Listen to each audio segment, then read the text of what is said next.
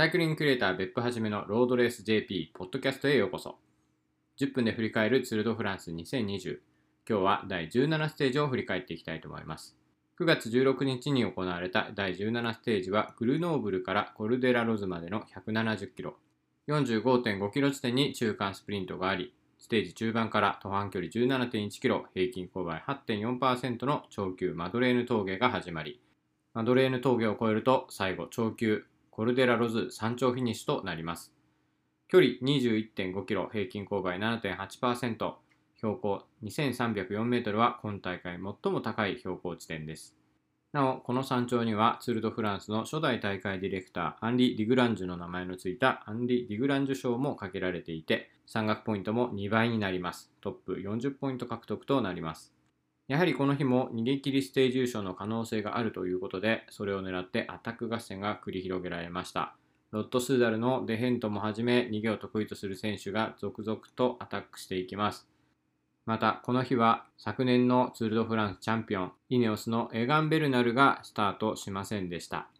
昨日のステージを終え、今後のシーズンのためにこのままツル・ド・フランスを走り続けるのではなく休息をして次に備えるということで10月下旬に開催されるブエルタへの出場もすでに決まっていますので回復を図るということでした。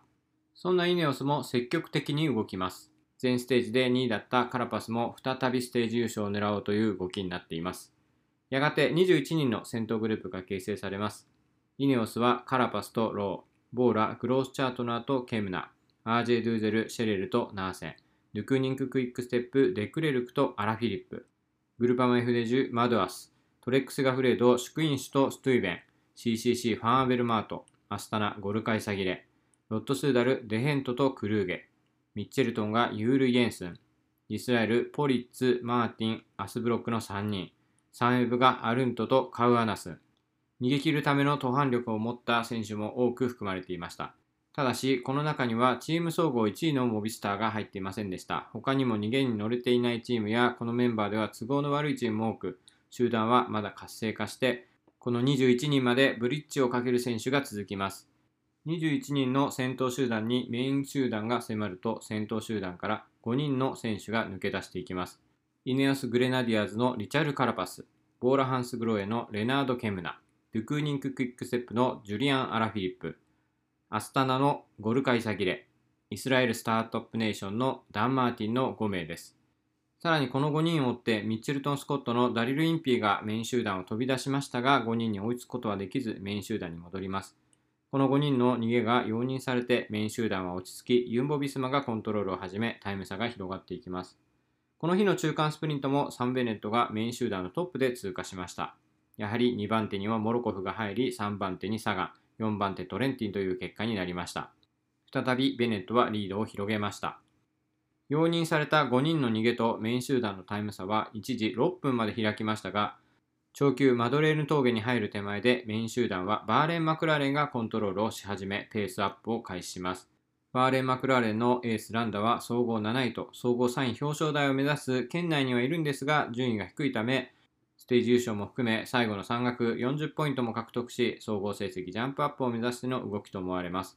マヨジョーヌのログリッチとユンボ・ビスマにとってはありがたい展開になります。一方の逃げグループにとってはステージ優勝へ向けての雲行きが怪しくなります。マドレーヌ峠に入ると先頭グループからケムナが遅れてしまいます。前日にステージ優勝したケムナ、連日逃げに入る走りをしていたので疲れが出てきたのか。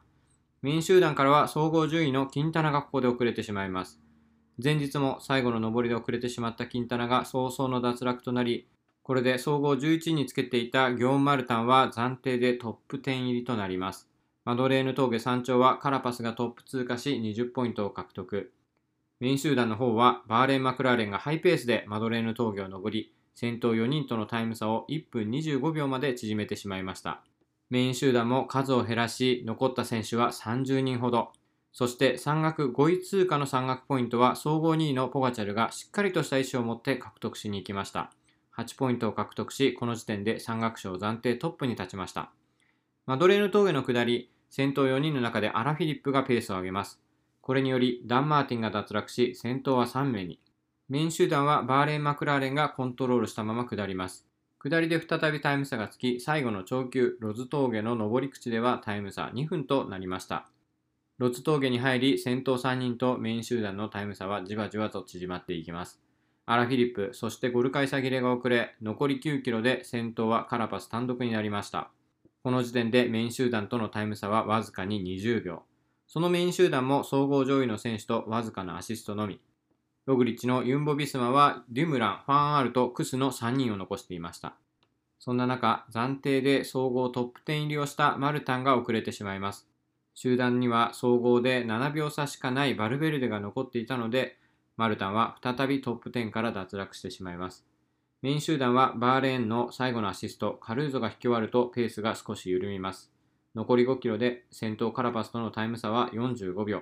しかし、このロズ峠、最後の4キロが平均勾配10%を超え、最大勾配24%という難所です。バーレーンのカルーゾに代わってメイン集団を引いたのはユンボではなく UAE でした。ポガチャラをアシストするデラクルスが先頭に立ちます。すると総合7位、ここまでメイン集団を牽引したバーレーン・マクラーレンのエース、ランダが遅れてしまいます。さらに総合3位のウラン、総合5位のイエーツと次々と遅れます。先頭デラクルスの牽引が終わると残ったのはログリッチ、ポガチャル、ロペス、ポート、マス、クスの6人。そこから総合4位、ウランが遅れたことで暫定総合3位となったアスタナのミゲル・アンヘル・ロペスがアタック。これにつけたのはポガチャル、ログリッチ、クス、少し遅れてポートと追走は5人になります。そこからクスが先頭を引き、残り3キロ過ぎで5人は先頭のカラパスをパスします。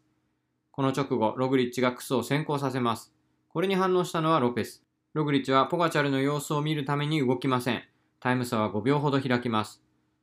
ロペスは総合で1分45秒遅れ。総合2位ポガチャルとのタイム差は1分5秒。先行しているとはいえ、わずかな差なので総合逆転という状況ではありません。ただ、ロペスは先頭でさらにペースアップをし、クスを引き離し、単独トップへ立ちます。タイム差は10秒ほど。ログリッチはポガチャルの様子を伺いながら、隙を見てペースアップ、クスに合流していきます。ポガチャルも反応しますが、若干差が開きます。先頭ロペスをクスのアシストを受けるログリッチが追いますが、タイム差は10秒差、なかなか縮まりません。ポガチャルもわずかな差でログリッチを追います。最後の1.5キロ、最も速く走ったのはニゲル・アンヘル・ロペスでした。結局、ログリッチに対して15秒の差をつけてステージ優勝を果たします。初めてのツール・ド・フランス出場でステージ優勝、そして総合3位のポジションに立ちました。2014年ツール・ド・ラブニールの優勝者で、2016年にツール・ド・スイスで総合優勝、2017年にはブエルタでステージ2勝を挙げました。翌2018年にはジロ・デ・イタリアとブエルタ・エスパーニャともに総合3位表彰台を獲得します。昨年2019年はボルター・カスタルーニャで総合優勝を果たしましたが、ジロで総合8位、ブエルタで総合5位と前年度の成績を上回ることができずにいました。そして今年ツール・ド・フランス初挑戦、クイーンステージでステージ優勝を挙げ、総合3位のポジションを手にしました。夢をつかんだとフィニッシュ後のインタビューでは言葉を詰まらせる場面もありました。ベルナルやポガチャルという若手の台頭の煽りを受けている世代ですが、経験をしっかり積み重ね、ここまで来たコロンビアの26歳。これをステップに今後さらなる飛躍が期待できそうです。2位にはログリッチ、3位はロペスと30秒差でポガチャルが入りました。ログリッチとポガチャルのタイム差は15秒、ボーナスタイム分も含め17秒のタイムが開きました。総合では57秒差となりました。山岳ポイントはロペスが40ポイント獲得、2位ログリッチが30ポイント、3位ポガチャルは24ポイントを獲得。通算ではポガチャルが66ポイント、ログリッチが63ポイント、ロペス51ポイントとなり、ポガチャルが山岳賞トップとなりました。マドレーヌ峠で意識的に取った8ポイントが効いて山岳賞ジャージを獲得しています。以降のステージ順位は4位クス56秒遅れ、5位ポート1分1秒遅れ、6位マス1分12秒、7位ランダ1分20秒、8位イエーツ1分20秒、9位ウラン1分59秒、10位デュムラン2分13秒、11位カラパス2分41秒、12位バルベルデ2分48秒でフィニッシュしました。総合トップ10はログリッチがトップ、ポガチャル57秒差、ロペス1分26秒差。3位、4位ポート3分5秒差、イエーツ3分14秒差、ウラン3分24秒差、ランダ3分27秒差、マスが4分18秒差、デュムラン7分23秒差、10位バルベルで9分31秒差となっています。僅差だった総合3位争いはロペスが1分半リードする形となりました。4位から7位は4人が22秒以内にひしめいています。総合争いとして残っているのは翌第18ステージと土曜日の20ステージ個人タイムトライアルのみ。20ステージの個人タイムトライアルは36.2キロで最後の5.9キロが平均勾配8.5%の一級山岳となっている結果が全く予想つかない高難易度タイムトライアルとなっています。それもあり第18ステージはとても大切なステージとなってきそうです。第18ステージは9月17日木曜日メリベルからラロシュール州フォロンまでの175キロ、最後の山岳ステージとなります。14キロ地点に中間スプリントがあり、その後1級、3級、3級、1級と連続した峠越えを経て、今大会最後の長級山岳、プラトーデグリエールに挑みます。プラトーデグリエールは6キロで平均勾配11.2%、最大勾配15%の激坂。山頂を過ぎると1.8キロの未舗装区間も待ち構えています。そこからフィニッシュまでは約30キロ。その間には途半距離が6キロほどある山岳ポイントのない丘越えも一つあります。アシストの存在や総合順位争いの駆け引きが重要な終盤となってきます。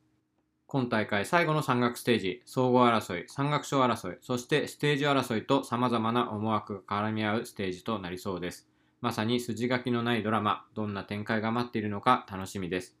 さて、その第18ステージは9月17日木曜日、日本時間19時5分にレースがスタートします。J スポーツオンデマンド英語コメンタリーは18時50分から配信開始。日本語コメンタリーは20時55分からとなっています。フィニッシュ予想時刻は0時30分頃となっています。そして私、別府はじめが毎週木曜日に行っている走り語りで、この第18ステージ、超級プラトーデグリエール山頂からその後の未舗装区間を Tacx のトレーニングアプリを利用して下見ライド、レコンライドを行っていきたいと思います。19時30分からライブ配信を行いますので、ぜひこちらもご覧ください。また、 Discord による独自実況解説は21時頃からスタートを予定しています。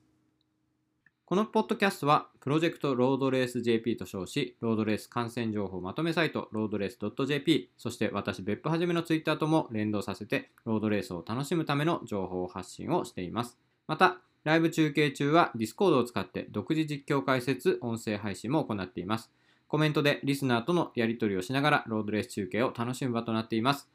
J スポーツの中継と合わせ、Discord 音声配信もお楽しみください。皆さんのご参加お待ちしています。それではまた第18ステージでお会いしましょう。チャオチャオ